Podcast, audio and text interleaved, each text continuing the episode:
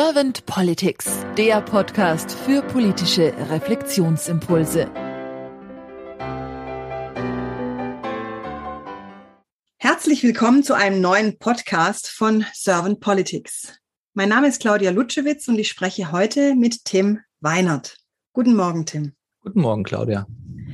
Tim, du bist Organisationsbegleiter bei Now Work, der Werkstatt für kooperative Organisationen und du bist auch ehrenamtlich in der Gemeinwohlökonomie engagiert. Mhm. Vielen lieben Dank für deine Zeit. Ich bin sehr interessiert und gespannt auf deine Impulse zur Politik der Zukunft. Und wenn es für dich soweit in Ordnung ist oder du keine zwischen weiteren Fragen hast, dann würde ich gleich mit der ersten Frage starten. Alles gut. Daumen hoch, gutes Zeichen. Sehr gerne. Tim, wenn du so reinspürst, was ist für dich die Aufgabe von Politik? Ähm, ja, ich habe die Frage von dir ja auch also vorher bekommen und habe dann ein bisschen überlegt und ähm, genau aus dem, was du schon vorgestellt hast, ähm, dass ich in der Gemeinwohlökonomie unterwegs bin, ähm, ist für mich Politik eine Aufgabe von Politik für das Gemeinwohl zu sorgen oder also diesen eigentlich den Raum zu halten für gutes Zusammenleben. Das ist mir eben äh, da nochmal als äh, Beschreibung gekommen. Und mhm. im, in diesem Umfeld der Gemeinwohlökonomie sagen wir halt, das ist eigentlich die Vertretung des Souveräns. Also wir Bürgerinnen sind der oder die Souveräne. Und Politik hat eben diese Aufgabe, diese Vertretung zu sein, aber im Sinne eines Raumhaltens, ne? also nicht im mhm. Sinne von Machtspielen oder Ausspielen. Und damit eigentlich für gesellschaftliche Verbindung und Ausgleich zu sorgen, das ist für mich Politik. Oder das, das ist mein Wunsch, was Politik sein sollte. Mhm, mhm. Du sprichst Raumhalten an. Das ist für mich ein typischer Begriff, den Berater oder Begleiter gerne wählen tue ich auch. Aber könntest du ein bisschen näher auf Raumhalten eingehen, was du darunter verstehst? Hm, das sind für mich äh, Strukturen, Prozesse, die eben genau dafür sorgen, eher eine Vertretung zu sein. Also da mhm. kommt ja das Raumhalten aus der Moderation her, also sich selber nicht zwingend äh, mit der persönlichen Meinung einzubringen, sondern in diesem Wissen zu sein, ich bin der Vertreter von vielen Menschen und dafür gilt es halt rauszubekommen, was brauchen die denn eigentlich? Und das bringe ich passend in Strukturen und Prozesse ein. Mhm, Dankeschön. Ja. Und wenn du das so jetzt auf die Politik, was du jetzt gerade gesagt hast, was du als Aufgabe von Politik siehst, wenn du das auf die Politik von heute so reflektierst, wie, wie nimmst du das dann wahr? Ähm, dass das verhältnismäßig wenig passiert. Also mhm. bin der Meinung, es gibt PolitikerInnen, ähm, die diese Idee, aus, aus welcher Sicht die auch immer kommt, durchaus vertreten. Aber ich nehme Politik als sehr patriarchalisch, sehr männlich dominiert war. Mhm. Ähm, auch durchaus als undivers. Also unser Bundestag repräsentiert im Endeffekt ja nicht die Bevölkerung. Also egal ob das Geschlecht, Alter, aber auch Ausbildung ist. Also weniger ein Raum halten als eben ein äh, Fründe sichern, äh, wer gegen wen und mhm. wenn du nicht mit mir. Also ähm, ich habe es ja aufgeschrieben, äh, als wenig enkeltauglich. Also äh, diese, mhm. dieser Begriff zu sagen, äh, wie geht es ähm, sieben Generationen nach uns, wie geht's mit denen, was wir heute an Politik machen? Und das sehe ich derzeit nicht. Mhm. Wow, ein interessanter Ansatz, ja. Wenn wir bei diesem Enkelhaltig mal nachhaken, was wünschst du dir dann für die Zukunft, für die Politik der Zukunft? Aus meiner Sicht brauchst äh, andere Kommunikation und jetzt greife ich natürlich in das, was ich als Organisationsbegleiter oder aber auch in der Gemeinwohlökonomie ausprobiere. Ich bin da noch sehr soziokratisch motiviert. Also ich glaube, es braucht andere Entscheidungsverfahren. Mhm. Also das ist für mich einer der Hauptkritikpunkte, ähm, dass und das ist auch verständlich, dass wir Demokratie mit Mehrheitsentscheiden zusammenwerfen, was aus meiner Sicht, äh, das eine ist ein Entscheidungsverfahren, also eben der Mehrheitsentscheid und Demokratie eben die, die Vertretung des Volkes.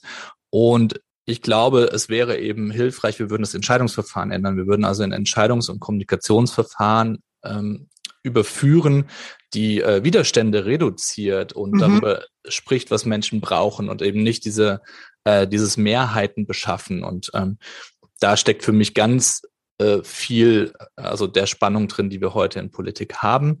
Mhm. Und das fängt halt innerhalb der Parteien an, weil ähm, das merken wir, also wir probieren das zum Beispiel in der Gemeinwohlökonomie aus. Ich kann äh, nicht über ein anderes Entscheidungsverfahren reden oder ein anderes Organisationssystem, wenn ich es nicht selber innerhalb meiner Gruppe, meines Systems ausprobiere. Und das wäre jetzt auch eben in Richtung, was, was braucht es für Veränderungen bei Parteien? Aus meiner Sicht erstmal die innere Transformation, äh, sich darin auszuprobieren, weil nur so kann ich es natürlich glaubwürdig mhm. anderen Menschen zeigen. Und diese innere Transformation, die du jetzt angesprochen hast, wie, wie könnte sich die vonstatten führen? Also wie, was könnte das sein? Was hast du da für eine Idee oder hast du da einen Impuls gerade mal? Ja, also die, die liegt halt nahe an dem, was äh, in der Wirtschaft als New Work hergetragen wird und zwar eben nicht in diesem Shishi New Work. Also wir machen jetzt mal einen Kickertisch in den in die Parteizentrale und dann fühlen sich äh, junge Leute auch wohl, sondern wirklich in dieser Reflexion und da sind wir ja gestartet, warum gibt es diese Partei? Also was ist das gemeinsame Ziel der Partei?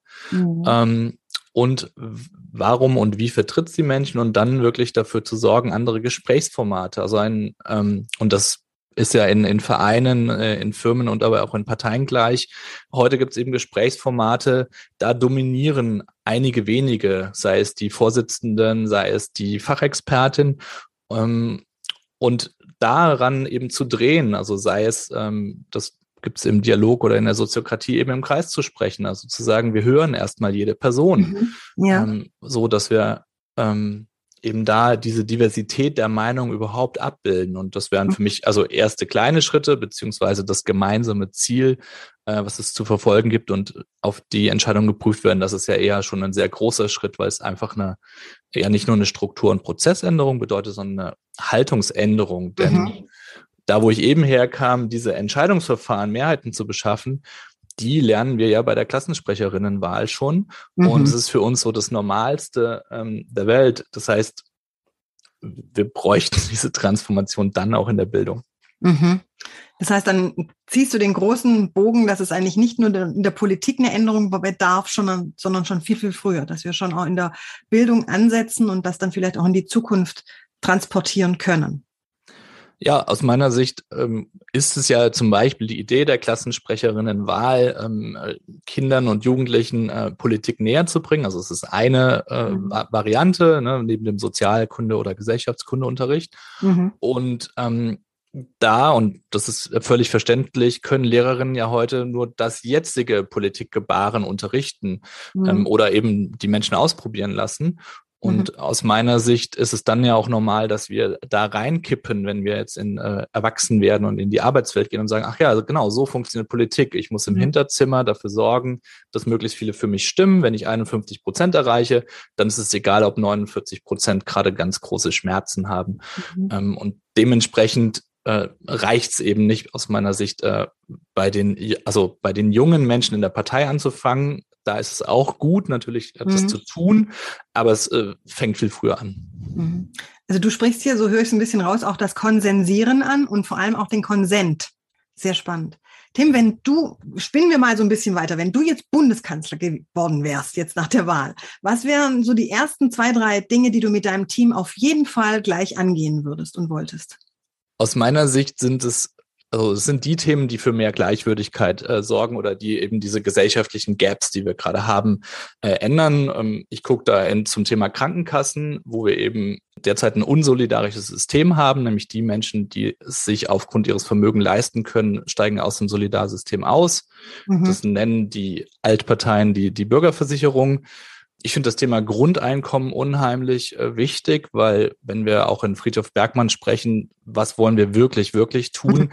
dann brauche ich halt eine gewisse Sicherheit. Und das ist ja genau das, was wir sehen können. Menschen, die eben eher niedrige Einkommen haben, haben keine psychologische Sicherheit, um das zu tun, was sie wirklich wollen. Also das wäre für mich Krankenkassen, Grundeinkommen und ähm, die unpopuläre Aussage zu sagen, wir brauchen eine andere Verteilung. Ich vermeide absichtsvoll das Wort Umverteilung, sonst kommt ja die Kommunismuskeule. Mhm. Ähm, aber eben die Frage, hilft es uns solidarisch zu sein? Äh, und die beantworten ja mittlerweile einige Superreiche tatsächlich damit, dass sie sagen, ja, es braucht äh, höhere Abgaben, nicht weil mhm. wir so gerne Abgaben zahlen, weil aber eine größere Spaltung der Gesellschaft noch viel brutaler bis hin zu äh, Kriegen und Aufständen führt, als also so, dass wir bevorzugen, um zu verteilen. Also aus mhm. dieser Haltung zu sagen, es hilft uns, wenn wir mhm. ähm, da das Level wieder bekommen. Das wären so meine drei Sachen, um für Gleichwürdigkeit zu sorgen.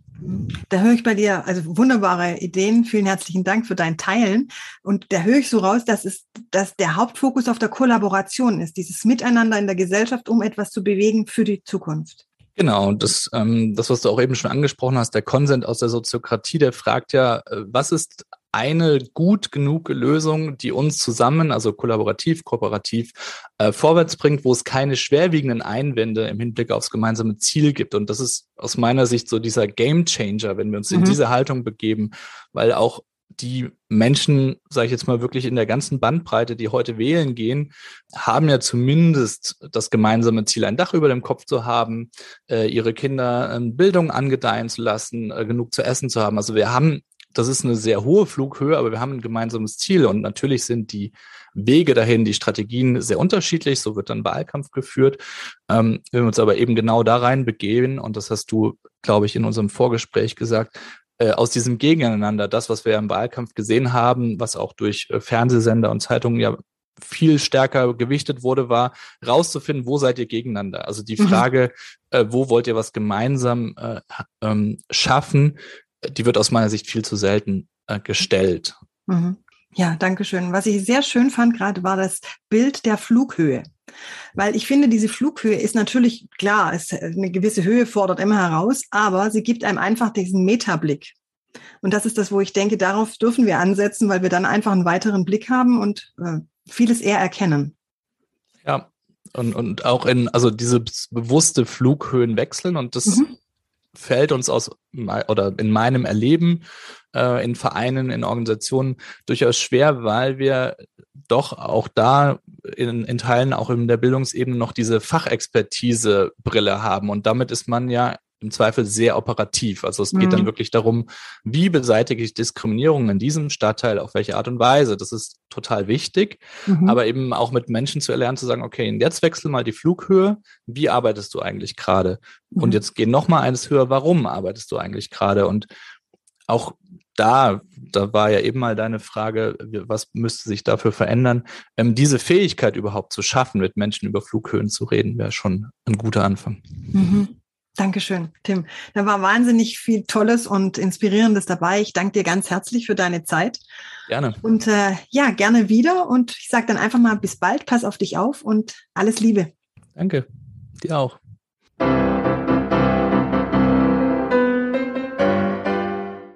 Servant Politics gibt's auf Spotify, Apple Podcasts und überall, wo es Podcasts gibt.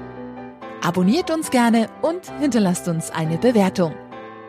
Servant Politics, der Podcast für politische Reflexionsimpulse.